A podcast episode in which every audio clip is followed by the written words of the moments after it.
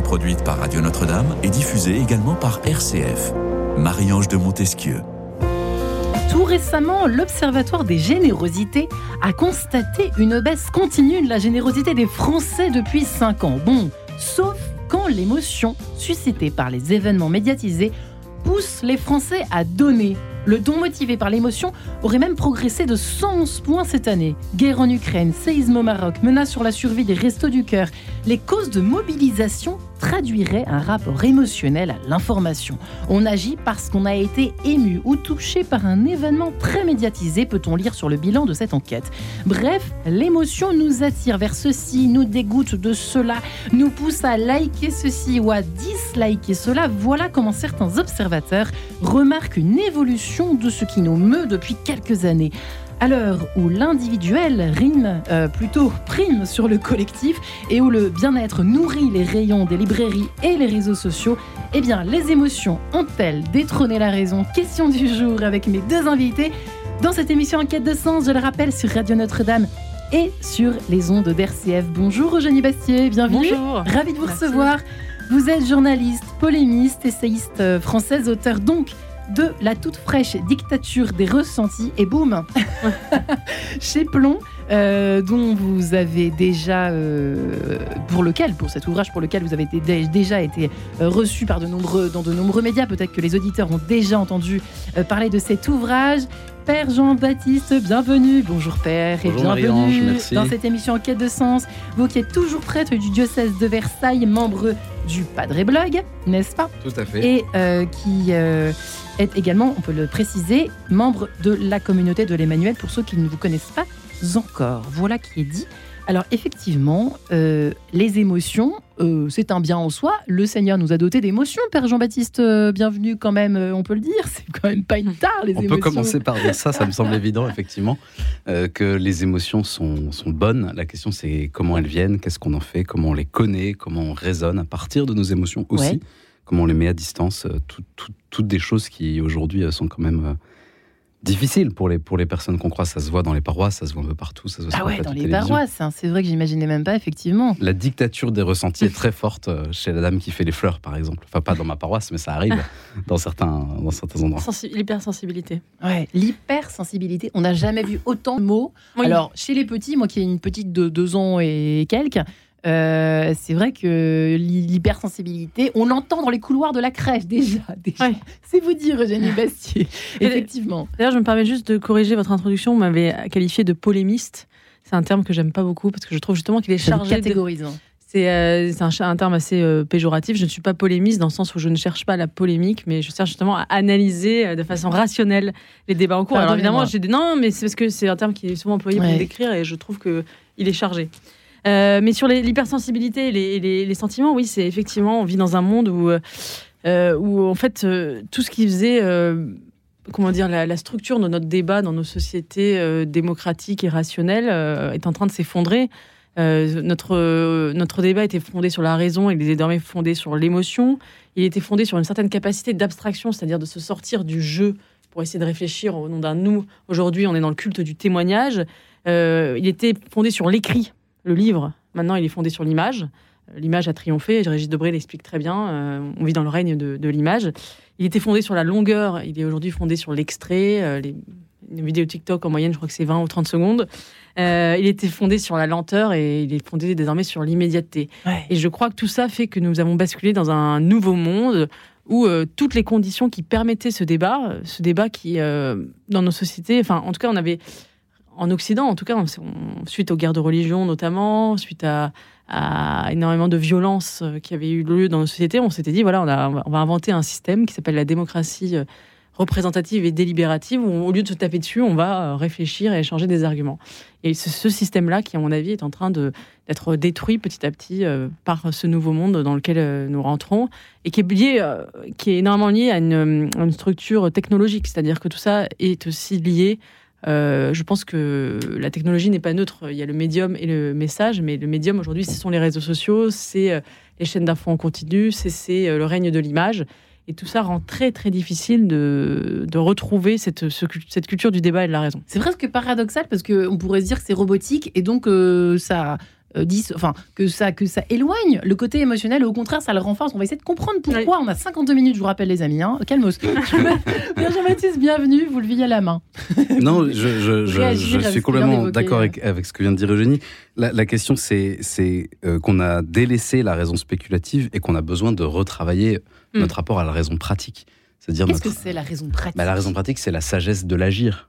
Et la sagesse de l'agir, elle est une combinaison assez équilibrée entre la partie passionnelle en nous et euh, la capacité de Ouais. le mettre à distance. C'est un des cours que les séminaristes préfèrent. Je suis prof de théologie morale Ouais. au séminaire de Versailles.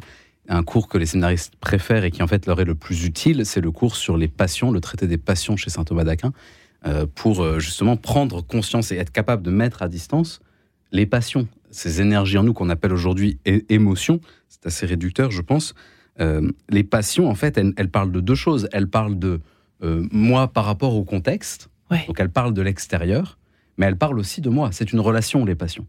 Et donc, en fait, si je suis toujours en colère, si je suis toujours indigné, c'est pas seulement parce que le monde est horrible autour de moi, que tout est très méchant, qu'on est dans cette rhétorique euh, oppresseur, opprimé. Non, c'est aussi que ça parle de moi. Qui suis-je, moi, qui me met en colère tout le temps? De quoi ça parle en moi? Comment je prends Mm. de la distance par rapport à ça? Comment je m'éduque? Et toute cette éducation, on parle beaucoup d'intelligence émotionnelle, mais en réalité, si on la faisait vraiment, on aurait moins de problèmes euh, voilà, de- d'irrationalité, parce qu'en réalité, si, si, si on met les choses à distance, on est capable de les intégrer. C'est drôle parce que d'ailleurs, vous, relevez presque un paradoxe. Une fois, euh, j'ai l'impression qu'il y a énormément de paradoxes dans cette histoire d'émotion. euh, parce que Eugénie Bastier vous dit que le sens commun, je crois que vous dites ça dans votre livre, le sens commun semble euh, effectivement disparaître. Et, en même temps, on n'a jamais parlé autant d'opprimeurs et d'oppressés. Donc c'est très curieux parce qu'on. euh, Il y, a un- curieux rapport au bien et au mal qu'on qu'on éloigne de soi. Vous voyez ce que je veux dire? C'est curieux cette histoire de. Euh, dans un sens, il y, a des, o- il y a donc des méchants et des gentils. Et dans un autre sens, il n'y a plus de, il y a plus de bien et de mal. Oui, c'est ça. euh, Oui, c'est très. c'est- en fait. Juste parce que c'est justement ce que j'ai essayé d'exprimer dans mon livre, enfin dans ce titre de livre, La dictature des ressentis. Euh, Il y a une dimension qui est celle du ressenti, c'est-à-dire du subjectivisme absolu, du relativisme absolu, où chacun finalement euh, se fait la jauge du bien et du mal, de la vérité, du, enfin voilà, ce, ce que je ressens est la vérité. Euh, par exemple, euh, je me sens homme alors que je suis née dans un sexe de femme, et bien ça, ça devient une vérité que tout le monde est censé respecter. C'est un exemple parmi d'autres, bien sûr, mais qui me semble très révélateur. Euh, et puis, euh, et puis donc ce relativisme généralisé s'accompagne d'une très forte intolérance, ce qui est paradoxal parce qu'on pourrait se dire. euh, le oui. relativisme, ça conduit à la tolérance de type montagnien. Bon, bah voilà, euh, Montaigne disait chacun a sa vérité, et puis euh, ça, rend- ça nous rend très tolérants finalement. Mais au contraire, ce qu'on observe, c'est c'est le relativisme et l'intolérance. C'est-à-dire que chacun a sa vérité, mais euh, il ne tolère pas que celle-ci soit remise en question, remise en doute, euh, et il ne tolère pas d'entendre une autre vérité. Comme un bébé de deux ans, quoi. Ouais, C'est un peu ça, finalement. c'est ça, il y a une grande immaturité d'ailleurs. Et c'est d'ailleurs un, un- Oui, oui, c'est un, cette espèce de, de- de- d'infantilisation, je pense, euh, notamment d'une partie de la jeunesse occidentale. qui, il y avait un livre qui était sorti aux États-Unis de Jonathan Haidt qui s'appelait euh, Coddling Co- Co- Coddling the American Mind, qui voulait dire le chouchoutage de l'âme américaine, où il montrait que sur les campus américains, en fait, c'était c'était le wokisme, en gros, Ouais. prenait racine dans une espèce de jeunesse qui n'avait connu en fait aucune souffrance, qui était hyper chouchoutée par, par leurs parents, euh, qui n'avait jamais en fait eu aucune interdiction, aucune autorité, aucune limite. Et cette espèce de maternage en fait généralisé faisait que euh, la moindre offense, la moindre remise en question devenait insupportable. Euh, et euh, en fait, c'était des gens très très fragiles La moindre psychologiquement. frustration. Ouais, la moindre frustration, dire, exactement. Et cette incapacité à faire de la place à l'autre et à, l'idée et à la vérité, enfin à la vérité de l'autre. Moi, je pense qu'il n'y a qu'une vérité, mais à l'opinion de, de l'autre. Ouais. Et, et je pense que c'est très très grave parce que ça ça crée des, des phénomènes de radicalisation, euh, d'intolérance euh, et surtout ça ne permet pas d'accéder à la vérité parce que si chacun est enfermé euh, dans sa subjectivité, il n'y a pas moyen d'accéder à la vérité qui se fait par la confrontation, par l'échange, par la conversation. Conversation à l'ancienne, la disputatio, etc. Mais du coup, ce que, ce que, ce que vous soulignez, Eugénie, c'est que cette question d'intolérance, elle est, elle est, c'est pas une, enfin, c'est pas une construction. C'est-à-dire pour pour la personne qui se sent Mm. mal, elle se sent vraiment mal.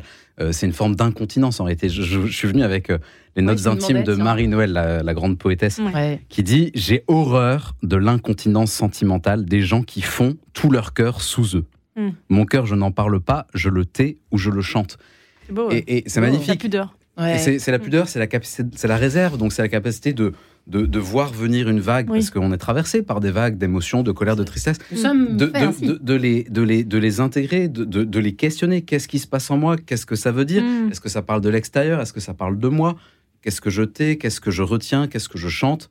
Et, et- et les gens qui aujourd'hui sont dans l'intolérance, en réalité, c'est qu'ils sont perpétuellement, réellement, émotionnellement agressés intérieurement, parce qu'en fait, ils n'ont pas travaillé cette capacité de Oui. réserve. Et donc, en Ouais. fait, la, la question du, une fois qu'on a posé le diagnostic, c'est qu'est-ce qu'on fait? Comment on aide les gens? Ouais. C'est vrai que dans la paroisse où on est pas mal dans la dynamique d'accompagnement, d'écoute, il y a toute une éducation, un coaching. C'est désespérant d'une certaine manière ou c'est fatigant, mais en fait, il faut le faire pour, pour Mm. apprendre aux gens à partir du moment où ils sont dans un, un lieu de confiance, tu es dans ta paroisse, tu sais que ici on cherche le Seigneur, que le Seigneur, voilà. Vous êtes en train de dire que vous faites du coaching Bah, pour, les- euh, je m'occupe de, je, m'occupe de beaucoup d'étudiants. Euh, On en a peut-être 1000 à la paroisse.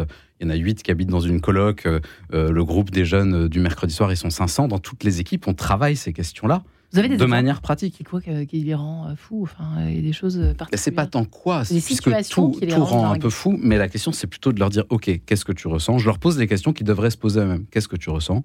Qu'est-ce que ça veut dire Je vais au psy. Est-ce que ça parle? C'est pas vraiment le psy, parce que mais- c'est pas aller chercher les causes profondes, c'est accompagner la croissance bah, d'une réserve intérieure, Écoutez, d'une capacité. sociale, quand même. Bah, c'est l'intériorité, c'est la capacité d'être intérieur. Sans parler encore de spiritualité, Ouais. c'est la capacité d'être à l'intérieur de soi et de faire réflexion, de, de- Ouais. qu'il y ait un miroir, qu'il y ait de la distance. qu'il y ait- Moi, j'ai un déjà espace. une piste. hein. Alors là, j'imagine que Jenny sera d'accord. Mais la- en tout cas, le, le- le- le symptôme, c'est de ne pas pouvoir rester enfermé dans sa chambre euh, seul, n'est-ce pas? Sur la même chose. Oui, oui, et, euh, et je, me- Je ça me fait comprends penser, bien. ce que vous me dites, me penser à, euh, au livre euh, de Stéphane Hessel, paru en 2008, je crois, euh, Ouais. qui s'appelait Indignez-vous, Indignez-vous, ouais. euh, qui a été vendu à des millions d'exemplaires, et où il disait, en fait, euh, à, la, à la jeunesse, indignez-vous, et il disait, peu importe votre cause. C'était une indignation intransi- intransigeante. L'indignation est bonne en soi. Et je pense que c'est une catastrophe en réalité, parce que c'est c'est exactement le, le promesse du wokisme, c'est exactement ça, c'est l'indignation intransitive, c'est-à-dire je m'indigne, quoi qu'il, quoi, enfin, une espèce d'indignation pour l'indignation. Moi, je crois au contraire que le, le mot de notre temps devrait être empêchez-vous ou, ou, euh, ne vous indignez pas justement, ne vous indignez pas, prenez du recul, ne vous laissez pas submerger par vos Ouais. émotions, essayez de prendre de la distance. Et ce qui m'inquiète beaucoup, euh, c'est que je, c'est que hum, cette, cette culture de l'émotion a atteint et a prospéré dans les lieux justement euh, qui devaient être euh, consacrés à la recherche de la vérité et au savoir, Vous qui sont les universités. Qui vous sont les universités. Sciences Po, pour Voilà, commencer. moi, vous avez été Sciences Po. choqué parce que vous avez vécu à Sciences Po. Oui, j'ai été choquée. euh, Enfin, j'ai vu en fait monter ce sectarisme violent à Sciences Po, effectivement, et euh, On Et- vous traite tout de suite d'intello euh, conservatrice. ah oui, de facho, ça, de, encore de Ta facho. pensée me fait souffrir. Ta pensée me Ta fait pensée me souffrir. fait quoi. Oui, c'est ça. C'est une amie de Sciences Po qui m'a dit cette phrase. euh, Ta, Ta pensée, me fait souffrir. me fait souffrir. Et c'est vrai que ça m'a, ça m'a. En même temps, euh, elle me l'a dit avec beaucoup de délicatesse. Enfin, elle a fait Oui. beaucoup de. C'était un vrai message touchant, et je pense qu'elle était sincère. Ouais. Et euh, en même temps, ça m'a, ça m'a même touchée. Je me suis dit, mais c'est, c'est quand même incroyable d'en arriver là. Et, et cette phrase, ta pensée me fait souffrir. Euh, pour moi, dit toute l'époque, c'est-à-dire qu'on mélange les opinions et les souffrances. Euh, on peut pas mettre à distance finalement le- la, la- la dispute intellectuelle sur les arguments. Et ça, ça vient aussi d'une chose qui est que on est dans un dans une époque identitaire Ouais. où les sujets euh, politiques sont devenus euh, touchent à l'intime, que ce soit la question de la sexualité, du genre, de la mort, euh, de l'avortement, de euh, ou de la religion. C'est Ouais. des choses qui, qui touchent à l'intimité des êtres. C'est pas juste euh, on va euh, collectiviser les moyens de production, on va euh, euh, on va on va faire les 35 heures quoi. C'est quelque chose qui touche, ce sont des débats en fait qui touchent à l'intime. Presque Et- notre chair, même. voilà, et donc ça. devient la polarisation fait que euh, ces sujets-là, en fait, on peut pas raccrocher sa veste au vestiaire et aller boire un coup ensemble, enfin, non, comme si on était d'accord, enfin, Ouais. et comme si en mettant les désaccords de côté. C'est ça qui moi m'a beaucoup marqué dans ces dernières années, c'est à quel point on peut plus mettre ces désaccords de côté, on peut plus se retrouver autour de choses communes parce que la politique euh, a empli toutes les sphères de l'existence euh, et notamment l'intime. Et alors, la question, c'est est-ce que la poule fait l'œuf ou l'œuf fait la poule? C'est-à-dire que est-ce que c'est eux qui font ça? Ou est-ce que c'est la société? Est-ce que c'est ils répondent à une demande après votre livre, avoir fait refermer le livre, je me suis demandé, posé la question. Vous y répondez pas vraiment. Bah, D'ailleurs, est-ce qu'on sait? Qui fait l'œuf, qui fait Vous voyez ce que je veux dire la, la poule est l'œuf de l'émotionnel. Vous avez une idée, Père Bienvenue Ce qui est clair, et, et Eugénie l'a dit, c'est clairement la question des réseaux sociaux. C'est la question euh, que. De la modernité, donc De l'écosystème l'écosystème de, de hein. ma- de- de- de la manière dont certains, qui sont très peu nombreux, sans faire de conspirationnisme, mais imposent une- un rythme Euh, je me disais, si, si M. Musk voulait aller jusqu'au bout de sa démarche, lui qui est très libre d'une certaine manière, de manière assez paradoxale, il pourrait très bien dire demain je ferme Twitter. Et en fait, ça libérerait le politique d'une injonction qui vient même pas forcément du politique, des politiciens, mais qui est une espèce d'obligation, vu qu'on a ce dogme du progrès, c'est forcément mieux, on va forcément vers un mieux. En réalité, le format fait que, euh, enfin, j'écoutais ce matin. euh, euh, les réactions euh, à, à tout ce qui s'est passé cette nuit et les votes à l'Assemblée nationale, c'est c'est que de l'émotion. euh, c'est ignoble. Enfin, et alors qu'on soit d'accord ou qu'on soit pas d'accord, mais en réalité, on est uniquement dans l'émotion. Mm. Et ça, c'est clairement impliqué par le format, par euh, des vidéos très courtes. Au Padre Blog, on, on essaye, là, ces derniers temps, de, de- de transmettre des homélies. Et des homélies en 1 minute 10, certes, c'est Wow. court, mais en fait, on remplit quand même de sens. Et je pense que nos vidéos, elles ont beaucoup plus de sens et beaucoup plus d'intelligence que 98% du reste des vidéos qui sont sur, euh, sur Instagram. Ça se travaille, en fait. C'est aussi, une fois que les choses sont là, comment est-ce qu'on fait pour sortir? Moi, je pense que la, la- la question, le comment, c'est la littérature. Il faut redonner des mots aux gens. Quand on n'a pas de mots, Hmm, je tout, est, d'accord. tout est violence. Si tu lis des romans, si tous les soirs en, en t'endormant, tu lis des romans, même, même sans aller dans des choses très complexes, en réalité, en réalité tu, tu trouves des mots pour dire tes émotions. Tu, tu rentres dans cet effet miroir. Les gens lisent, on dit qu'ils continuent à lire, mais en réalité, je, je pense qu'il faut lire plus. Que styles. et que Ouais. lisent-ils Voilà. Est-ce Mm. que nos jeunes, moi je vois les jeunes à l'aumônerie, je suis pas sûr qu'ils lisent beaucoup. Est-ce qu'ils écoutent Frédéric Chopin La transition. Elle vaut ce qu'elle vaut, les amis, mais c'est pas grave, je me lance. Euh, cet extrait de l'étude opus 10, numéro 4, en do dièse mineur. Ce presto, à tout de suite. Quête de sens. Une émission produite par Radio Notre-Dame et diffusée également par RCF.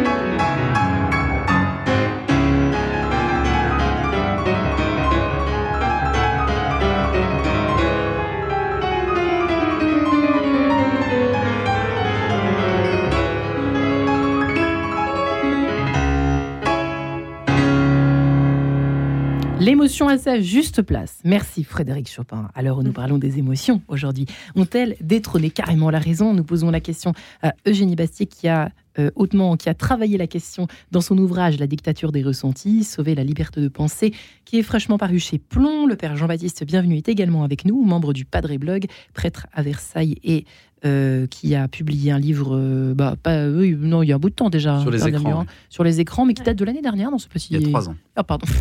Bref, toujours à retrouver dans les bonnes librairies. N'empêche, hein Bon, voilà.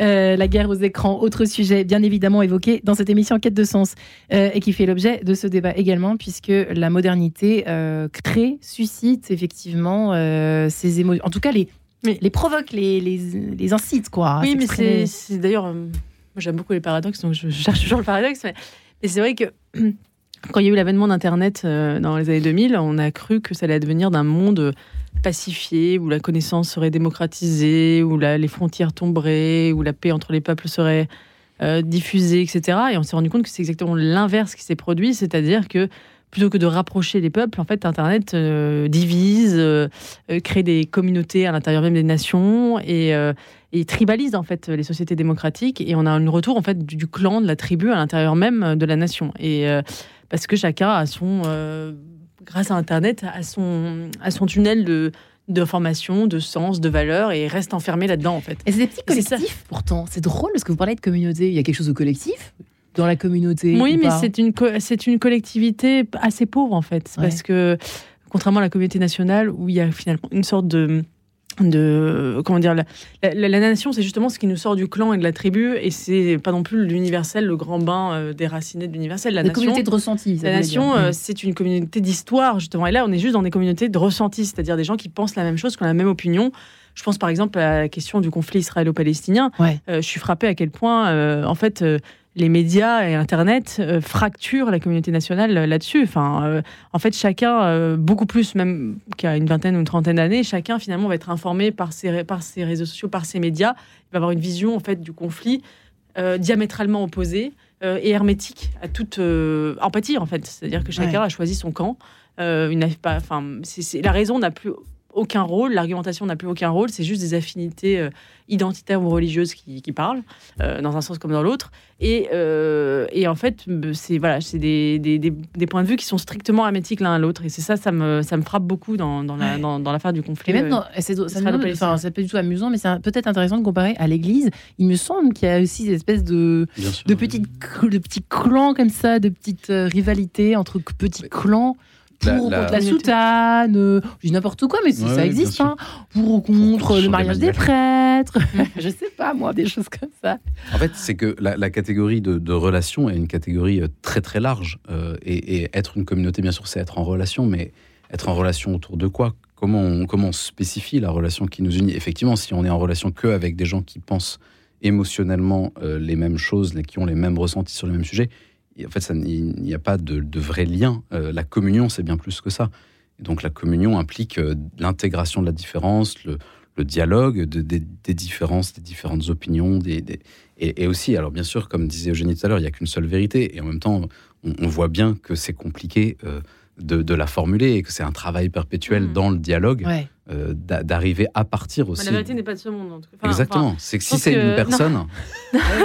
ça? Non, non, non, mais c'est-à-dire que moi, je pense que quand on est catholique, enfin, je, je pense que on peut, on croit qu'il y a une vérité, une, vérité, euh, une vérité sur l'homme, une nature humaine, mais qu'en tout cas, chaque, que personne ne la détient entièrement parce que euh, il faudrait euh, justement, elle, elle, est transcendante et et, quand je dis qu'elle n'est pas de ce monde, c'est-à-dire qu'elle nous éclaire, mais personne sur Terre ne peut la posséder entièrement. On lui, personne sur Terre. On lui court, on lui court après. exactement. On lui court après. Et je pense que l'erreur aujourd'hui, c'est de penser que justement, il y aurait un camp, un, clan, une classe, une classe, sociale qui aurait entièrement qui détiendrait la vérité avec un grand V euh, et qui euh, écraserait, euh, écraserait les autres. Je pense que le, dans la cité des hommes, en tout cas, on est en perpétuel tâtonnement pour atteindre cette vérité et que c'est pour ça que le débat et la conversation, j'aimais beaucoup le philosophe Roger Scruton, un intellectuel britannique qui est mort il y a trois ans, et qui disait la civilisation est une conversation. Il disait, euh, c'est finalement ce, beau mot de conversation d'ailleurs, euh, qui est euh, en, échangeant. En fait, c'est pas la liberté d'expression pour la liberté d'expression. C'est pas parce que ça fait plaisir de débattre. Et c'est que le débat, la conversation permet mmh. d'affiner ses positions, de tâtonner vers la vérité, d'échanger. Et c'est par ce dialogue-là euh, qui était celui de la disputation exactement au Moyen Âge, euh, que, l'on atteint progressivement euh, la vérité en, confrontant nos objections, en essayant de, tâtonner. Et c'est ça qu'on est en train de perdre aujourd'hui. Et c'est comme ça qu'on tisse le lien social. C'est dans cette conversation, dans cette narrativité partagée, où on, tisse en même temps qu'on parle nos histoires. Alors que là, nous sommes très seuls aujourd'hui, c'est ça Très très chacun dans, chacun dans son, clan, peut-être, mais en tout cas, oui, d'ailleurs. Je pense à un slogan euh, qui, qui, apparaît souvent euh, sur, nos, sur, sur, les panneaux d'affichage euh, France Info, la faux, la vraie. c'est vrai. Quelle violence. C'est choquant. Ouais, ça veut dire tous les autres disent faux. Ça veut dire, ça veut dire quoi? Nous avons la seule bonne méthode. Mm. Nous sommes la référence absolue vous disiez qu'on ne tient pas la nous, vérité. Nous, l'élite de la vérité, quoi. Eh c'est un ben peu ça, finalement, Radio Notre-Dame, apparemment, c'est la, ah bah la fausse. Enfin, vous voyez, c'est assez violent comme slogan. Effectivement, les, les c'est vrai que c'est intéressant parce que vous la, vous la décryptez à travers l'histoire. Alors, je vous disais, effectivement, euh, que j'avais été marqué par la comparaison, l'analogie avec Orwell. et son 1984. Et effectivement, c'était le communisme qui était décrit dans, ce livre. Et en fait, bah, c'est le wokisme que l'on peut retrouver. Ça prophétisait, vous dites-vous, le, le wokisme Je, l'emploie, la référence à Orwell, je crois, dans une chronique que je consacre à la question, à la question de l'homme enceint. Parce que c'est vrai que ça me fait penser, effectivement, dire euh, il y a des hommes enceints. Euh, c'est un peu euh, comme ce que prophétisait Orwell à la fin de 1984, c'est-à-dire 2 plus 2 égale 5. et il y a une espèce de. Le, mensonge est devenu une vérité, enfin, une espèce d'institutionnalisation du mensonge. Et je pense aussi à Chesterton qui disait cette phrase que, que j'aime beaucoup. Il disait un jour il faudra sortir l'épée pour euh, défendre le fait que les feuilles sont vertes en été et que le l'eau mouille et le feu brûle. Euh, et c'est un peu euh, c'est un peu là où on en est parce qu'on a par exemple le fait de défendre l'idée qu'il y aurait deux sexes, qui est une vérité biologique indéniable pour le coup, une vérité qui il y a des faits quand même. Les faits, on peut on peut débattre ensuite sur leur interprétation, mais il y a des faits quand même. Et la, la, division de l'humanité en deux sexes est un fait indéniable. et aujourd'hui, c'est vrai que ce fait même est remis en doute, remis en question au nom justement de ces ressentis au nom de cette, espèce de, culture de l'émotion euh, et qui a des conséquences très graves parce qu'effectivement, on ment à une partie de la jeunesse en faisant croire que euh, on peut changer de sexe comme on change de chemise, que l'on peut, euh, qu'on plonge cette jeunesse dans, dans, une, dans des changements irréversibles et parfois très très graves. Je pense aux jeunes filles aux États-Unis qui suivent des opérations chirurgicales absolument ignobles et on leur fait croire qu'elles pourront aller mieux, que ça, ça va réparer leur, leur souffrance, réparer leurs émotions alors que tout ça est un vaste mensonge. Et bon, je, heureusement, je pense que sur ce sujet, c'est en train d'évoluer et qu'il y a maintenant une, libération de la parole et qu'on est en train de se rendre compte à quel point c'est une aberration totale euh, et à quel point le mouvement euh, transactiviste a, a, érigé justement des mensonges en vérité. Euh, donc on est en train de revenir parce que je pense qu'il y a une force quand même. La vérité, enfin les faits finissent toujours par triompher on peut pas taire le réel euh, impunément.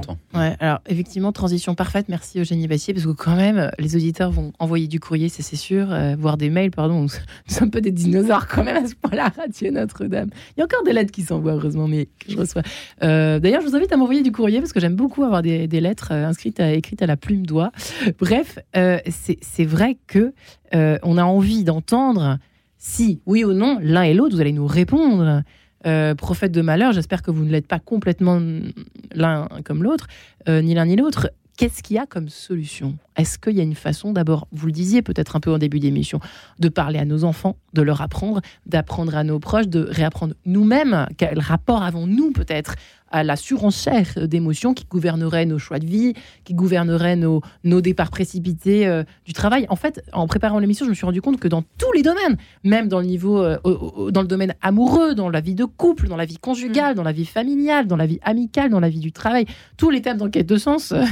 Finalement, euh, sont traversés par ces questions d'émotion. Père bienvenue. Aïe, aïe, aïe, on n'a pas beaucoup de temps, mais vous voyez ce que je veux dire. Oui, je vois. Euh, bah, je, redis un peu ce que j'ai dit. Le comment, pour moi, se passe à travers euh, l'acceptation d'une temporalité qui soit plus longue, le temps d'une conversation avec les autres, évidemment, mais aussi d'une conversation avec soi-même, et qui peut être accompagnée par quelqu'un à l'extérieur je vois comment. Et c'est quand même le. on sent qu'on est dans une société vraiment malade quand on vous entend. Oui, oui, mais en réalité, c'est ce qui devrait être fait. Enfin, c'est le propre de chacun. Et, et, je, vois, moi, les gens, euh, on, a assez peu de temps parce qu'on n'est quand même pas tous des, grands blessés de la vie, euh, des gens qui sont tyrannisés par leurs émotions mais qui n'ont pas euh, trop souffert. en réalité, la conversation, l'accompagnement permet à chacun bah, de, de, de s'autonomiser. et donc, en réalité, c'est possible il, faut le faire. La, question, c'est celle du temps long.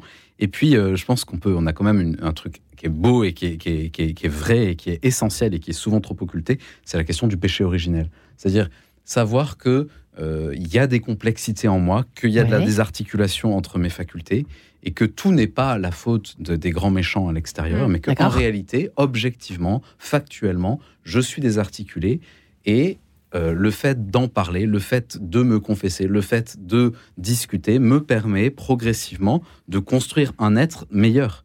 Et, c'est ça qui est, qui est, beau. Et c'est aussi, ça a été longtemps la, piste qui a été suivie euh, quand même en, France par rapport au traitement des, des, pathologies euh, psychiatriques. C'était beaucoup aussi la thérapie par la parole. Euh, et pas d'abord par le médicament, pas d'abord par la solution technique. Mm. Je crois qu'on a en France, Mm. euh, avec notre passé littéraire, avec notre habitude du verbe, euh, tous les outils qui sont pas en- enfouis si loin que ça pour revenir à cette conversation, parce qu'on n'est pas une, une nation de techniciens en premier, même si aujourd'hui la technique prime, parce qu'en réalité, les émotions détrônent la raison parce que la société est devenue entièrement technique.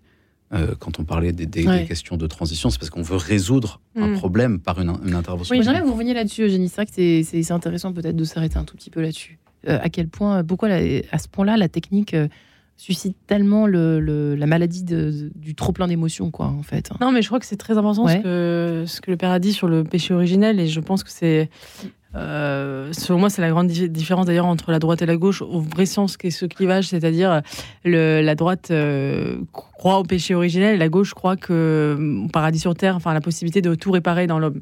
Et je crois que il y a, enfin c'est pour ça d'ailleurs que je me définis comme moi de droite et conservatrice, c'est que je pense qu'effectivement il y a une nature blessée dans l'homme et je, suis d'accord avec Baudelaire euh, avec son idée de la double postulation, le mal et le bien euh, traversent le cœur de l'homme, euh, contrairement à Jean-Jacques Rousseau qui disait euh, l'homme est naturellement bon, c'est la société qui le déprave. Ouais. Et je crois que ça c'est très fort dans le wokisme, c'est-à-dire l'idée que finalement il y aurait une nature humaine euh, généreuse, bonne, et que la société, la- le patriarcat, le capitalisme, ces, ces grands mots qu'en fait la société, euh, la domination, etc., qui, qui, écraseraient les individus et qu'il faudrait les libérer en déconstruisant cette société, en, démontant finalement le, le social pour libérer l'individu et son émancipation individuelle. Je crois l'inverse. Moi, je crois que l'individu est blessé, est imparfait. Il y a une nature imparfaite de l'homme euh, qui est traversée par des pulsions, qui est traversée par une animalité, euh, qui est traversée par une aspiration à l'élévation, au bien, mais aussi au mal, et que tout le travail de la société, de la cité, euh, l'homme est un animal politique, disait Aristote, c'est de construire euh, des, des- des- des garde-fous en fait à cette nature humaine, Euh, et c'est pour ça qu'on a inventé des institutions, c'est pour ça qu'on a inventé le mariage, par exemple, Ouais. euh, qu'on a inventé une, une- un tas d'institutions, et qu'au contraire ces institutions sont bonnes. Et, je, et, et c'est ça, je pense, la, la- la grande différence. Et, et, et- et la mise à distance, juste, enfin, voilà, c'est pour moi, c'est le cœur du sujet. Il est là, c'est de dire, avoir un rapport modeste, en fait, à, l'homme et à la politique. C'est-à-dire que oui, nous sommes des êtres imparfaits euh, et nous essayons de. Enfin, et, un, rapport de responsabilité aussi. C'est-à-dire que si tu vas mal, ce n'est pas de la faute de la société. Euh, ce n'est pas de la faute de la discrimination. Ce n'est pas de la faute d'une société qui serait euh, homophobe, transphobe ou je ne sais quoi. C'est aussi, enfin, ta souffrance. Euh, Enfin, non pas tu n'en es pas responsable, mais il faut aussi puiser à l'intérieur de toi, quoi. Le ciel t'aidera. Enfin, Mais bref. non, mais il y a une espèce de, je trouve aujourd'hui d'une une victimisation à outrance. C'est vrai de Mhm. dire voilà, euh, tout est de la faute de la société. Ouais. euh, C'est la société qui est méchante avec nous. C'est l'ensemble de, des, euh, des, des, des autres qui, qui, nous, qui, qui nous font souffrir. On n'interroge pas les causes individuelles de la souffrance et peut-être on ne responsabilise pas assez les individus. Ouais. Moi, je voudrais Faire bienvenue un... Oui, je, je suis, je suis d'accord euh, avec Eugénie, évidemment. Et, et la question est... Enfin, moi, je fais le pari souvent, et c'est un pari qui gagne euh, quasiment à chaque fois, euh, que le, le- le- le Pékin, la personne que je rencontre, qui, voilà, qui n'est pas euh, un système euh, rhétorique uniquement, mais en fait, quand, quand on, quand on en discute avec lui, quand on ouvre les choses, en fait, au fond, il le sait. Euh, et, et en fait, il y a quelque chose aussi d'aller chercher chez les gens ce bon sens qui n'est pas si loin que ça, qui est juste euh, empêché par une culpabilité euh, auto-engendrée par euh, la partie de la société qui croit que justement c'est que la société qui abîme. Euh, Il y, a- quelque chose à aller chercher qui est pas si loin que ça. Les gens savent. Parce qu'on parle du bon sens qui part au galop, qui s'en va, qui s'échappe euh, depuis quelque temps et de plus en plus, malheureusement, le, bon sens disparaît à tel point que les gens maintenant, par exemple, alors je vous parle de ce que je connais, je suis désolée hein, de ma figure de jeune, jeune vieille maman, comme je dis souvent, c'est fou su- sur les réseaux, sur les groupes de mamans complètement désemparées qui posent des questions, mais que même moi, quand même, je, je vais pas aller, enfin, je, je pense que je suis pas aussi désemparée qu'elle par moment, mais c'est surtout que les, on, on perd notre confiance en nous à tous les étages, en fait. Mais hein. en fait, oui et non, parce qu'on peut aussi voir. C'est Très curieux, hein. Moi, je trouve qu'on peut aussi regarder ces groupes de mamans ou ces groupes effectivement qui sont pour le coup dans une dynamique de construction comme quelque chose où ils veulent recevoir les unes des autres, elles veulent recevoir les unes des autres quelque chose dont elles ne sont pas sûres. Et, et finalement, le bon sens est en train de se régénérer à travers ce Grâce genre de à ça, alors. Ça, c'est Ouais. peut-être une bonne nouvelle dans ces cas-là. Alors, vive le Tout groupe. n'est pas à jeter, évidemment. Bon, écoutez, Eugénie a pas l'air tout à fait convaincue, mais ça fait rien. C'est pas grave, surtout. Aimer jusqu'à l'impossible, c'est possible pour Tina Arena. Et on se retrouve juste après. À tout de suite. En quête de sens. Une émission produite par Radio Notre-Dame et diffusée également par RCF. Je n'ai connu qu'une histoire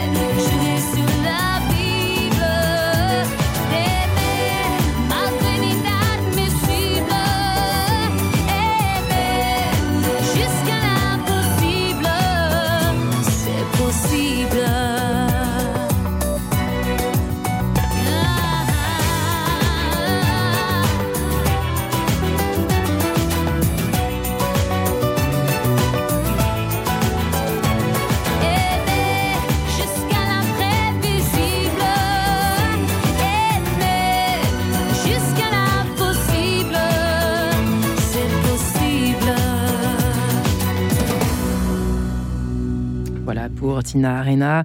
Aimer jusqu'à l'impossible, reprendre, euh, reprendre possession de ses émotions et en user à juste titre, si c'est possible. Les émotions ont-elles détrôné la raison Euh, Que nous répondait d'ailleurs Blaise Pascal en son temps Deux excès, exclure la raison, n'admettre que la raison. C'est intéressant d'ailleurs hein, de voir ce que nos anciens disaient à ce propos. Mhm. Euh, Jenny Plastier est toujours avec nous, ainsi que le père Jean-Baptiste. Bienvenue. Qu'est-ce que vous en pensez effectivement? Il avait raison, Blaise? A- Blaise a toujours raison. hein, ça, c'est- non, non, mais il avait totalement raison. Et puis surtout, euh, moi, ce qui me frappe, euh, pour, euh, pour reprendre Blaise Pascal, c'est à quel point on- la, confusion des ordres aujourd'hui. C'est-à-dire que tout est confondu.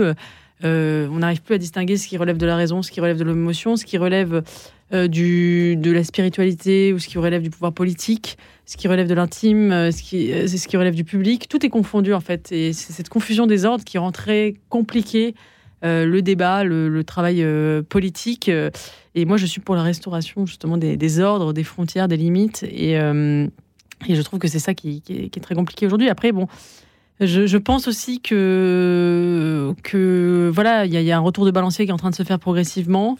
En ce qui concerne le wokisme, par exemple, je pense que c'est un mouvement qui a eu son apogée, enfin qui, en gros a eu son apogée entre 2010 et, 2000, et 2021 et qui aujourd'hui est en train de est sur la pente du déclin. C'est vrai ça Oui, oui, oui, je pense. Euh, et je pense d'ailleurs que ce qui s'est passé euh, à la suite du 7 octobre dans les facs américaines, avec euh, ce déchaînement genre, parox- paroxyti- paroxystique euh, d'émotions, était à la fois euh, une espèce de, de- de paroxysme du wokisme, mais en même temps son chant du cygne, parce que euh, ils se sont rendus compte, notamment aux États-Unis, que c'était un peu une folie. Et il y a beaucoup de voix maintenant, y compris libérales aux États-Unis, qui commencent à dire que c'est vraiment, on est allé beaucoup trop loin, invivable, n'importe hein. quoi, que c'est invivable, et qu'il faut absolument reprendre en main les universités. Et donc je pense que voilà, il y a, il y a- il y a un certain nombre de signes qui montrent que voilà, mais toutes les révolutions ont une fin. De toute façon, c'est un mouvement révolutionnaire. Après, la question, c'est qu'est-ce qu'on reconstruit après ça, euh, dans ce champ de ruines un peu euh, idéologique euh, qui, qui est devant nous. Et Ouais. je, moi, je crois beaucoup au, au mouvement balancer l'histoire. On va toujours dans un sens excessif et puis on revient dans un autre sens. Je pense que le déchaînement justement de, de, de- d'une espèce de victimisation, d'hyper-individualisme va progressivement décroître et qu'il va y avoir des nouvelles formes qui vont. Et on, on parlait des écrans tout à l'heure, Ouais. de, de l'éducation. Je trouve en éducation, on est en train de faire des grands changements. On voit ce qui se passe avec Gabriel Attal en France Ouais. sur un retour de l'autorité à l'école, sur euh, chasser les écrans des écoles. Je pense que les, effectivement, les- les- il y a une génération qui sera sacrifiée, c'est la, généra- la génération 2000-2020. Mais là, on, on- la génération de nos enfants, je pense qu'on a un rapport à- aux écrans beaucoup plus simple Ouais. parce qu'il y a une sorte de mise à distance. On a compris que c'était nocif. Ah, ça fait plaisir d'entendre ça. si vous voulez des signes positifs, je pense que là-dessus, oui, il va y avoir des, des évolutions. Euh, on a compris effectivement que c'était pas bien. Euh, je vois sur les, les, les- les délires autour de l'éducation positive qui mettaient l'enfant au centre, etc. C'est en train aussi. L'enfant de- Dieu, euh, Voilà, l'enfant Caroline roi, Goldman, exactement. hein, même, hein. Et euh, voilà, mais le succès de Caroline Goldman en dit long aussi sur le, Ouais, c'est vrai. sur un retour d'une forme d'autorité dans l'éducation. Donc voilà, je pense qu'il y a des signes qui montrent un retour de balancier et qu'il faut s'en réjouir. Ouais. Père Jean-Baptiste Bienvenu, bonne nouvelle, bonne nouvelle, bonne nouvelle. Ouais, c'est une bonne nouvelle. Et, et- et c'est- ce, qui est, ce qui est certain, c'est que c'est c'est un- une sorte d'appel à, à revenir aussi au contact.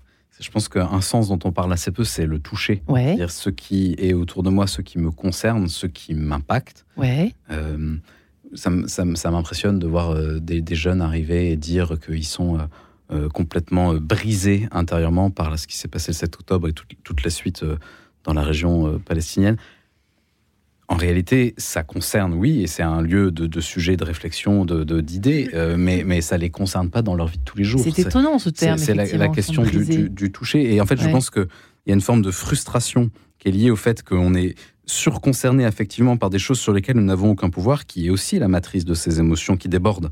Euh, revenir à ce qui est en mon pouvoir, ce qui, ce qui concerne ma vie avec les autres, Ouais. le, le- le- le- le social, mais au sens, euh, au sens de, de, de ceux qui Mon m'entourent. monde, quoi. Oui, Ouais. exactement. Euh, c'est certainement une piste aussi, Ouais. Euh, une piste pour, pour guérir. Euh, le fait divers, vous en conviendrez tous les deux, il y en a toujours eu, hein, des faits divers. Des faits divers atroces ou des guerres dont on entend parler. Là, c'est peut-être le, le fait que l'image soit omniprésente. Est-ce que c'est ça, Eugénie Bastier, selon vous? Qui fait Oui, qu'on se des sent guerres, effectivement enfin, des guerres, il y en a toujours eu, euh, oui, oui, mais je pense quand même, euh, justement, que le- la dictature des ressentis, le wokisme, était aussi des croyances de luxe pourtant calmes. Mm. C'est-à-dire le fait que c'est une génération, je l'ai dit tout à l'heure, euh, qui n'a connu aucune souffrance, qui a été éduquée dans une forme de bulle, euh, et qui euh, a donc a pu développer ces espèces qu'on appelle euh, en sociologie les croyances de luxe, quoi. C'est-à-dire des croyances qui coûtent pas très cher à, à réaliser, qui sont un peu euh, un luxe pour enfants gâtés, en fait. Euh, le wokisme est une, est, un- est une idéologie pour enfants gâtés. Or, comme nous vivons dans un monde où euh, il y a un retour du tragique dans les sociétés occidentales, que ce soit à travers le retour du terrorisme, de la guerre, mais aussi par une forme d'appauvrissement généralisé, c'est- c'est-à-dire que nous sommes des ma génération vivra moins bien que les générations précédentes. Et donc, je moins pense bien, vous voulez dire moins bien euh, euh, euh, à la fois économiquement, Ouais. culturellement, enfin, en termes de sécurité, euh, effectivement, la parenthèse, enfin, la génération à laquelle j'appartiens ouais. vivra moins bien que la génération des boomers, en gros. Et- C'était pour être sûr, être accord. Mais Et, donc, je pense que le retour du tragique va rendre de très vite superflu euh, toutes ces croyances. Enfin, pour le dire autrement, quand il y aura plus de pétrole, je pense que s'appeler euh, le, le- le- le fait de, de, se, de mégenrer quelqu'un ou de l'appeler Yel deviendra secondaire. On est d'accord. En gros. C'est ça que vous voulez dire, en fait. Oui, hein, bien mieux. Alors là, de- pour le coup, retour à l'essentiel, quoi. Et la hein. plupart des personnes euh, n'ont jamais vraiment vécu d'émotion. Ça, me faisait penser ce que vous racontiez. À, on était sur une aire d'autoroute avec une troupe d'un groupe de jeunes. Ouais. Et euh, à un moment, une voiture passe très vite et fait peur à des gens qui étaient en fait sur la route. Euh, sur une voie de, circulation. Et euh, ils, ils ré- ils réagissent en fonction du droit en disant mais en fait euh, quand même il n'a pas le droit de faire ça. Et en fait je dis juste mais en fait le monde c'est que bah oui sur une route les voitures roulent vite et que t'as pas à être là et donc si tu as eu peur bah, bienvenue dans le monde réel. C'est-à-dire que les vraies émotions, c'est aussi les émotions du tragique, c'est aussi les émotions d'un monde qui est dur, qui est agressif, qui est dangereux, Mm. qu'on n'a pas connu. Et donc les jeunes aujourd'hui, euh, ou, ou les plus jeunes, en fait, ils, éprouvent parfois pour la première fois des émotions, des vraies émotions, des émotions Mm. qui parlent d'un vrai contexte, d'un vrai danger. Et ça, c'est très intéressant. D'où peut-être l'intérêt de les emmener, euh, par exemple, euh, dans la nature. Certains euh, parlent, vous voyez, ce matin, dans, dans 20 minutes que je lisais, effectivement, euh, il y, a- il y a des écoles en France qui naissent euh, où il y a une fois par semaine, toute la journée, des cours dehors dans la forêt pour éprouver déjà la vérité du, du- voilà de Ou l'intérêt du scoutisme, bêtement, euh, c'est-à-dire d'être au contact. l'école de, euh, l'école de vie. euh, Moi, je pense que c'est pas le rôle de l'école, mais.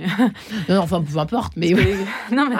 non, non, mais justement, je pense que l'école euh, devrait. euh, D'ailleurs, vous en parlez de l'école. hein. Attention, oui, Oui, effectivement. oui, non, mais je pense que l'école devrait, complètement- euh, devrait se concentrer sur, euh, sur la, la transmission du savoir et pas justement se faire le substitut des autres failles dans la société. C'est-à-dire que l'école n'est pas là pour éduquer les individus, elle est là pour les instruire.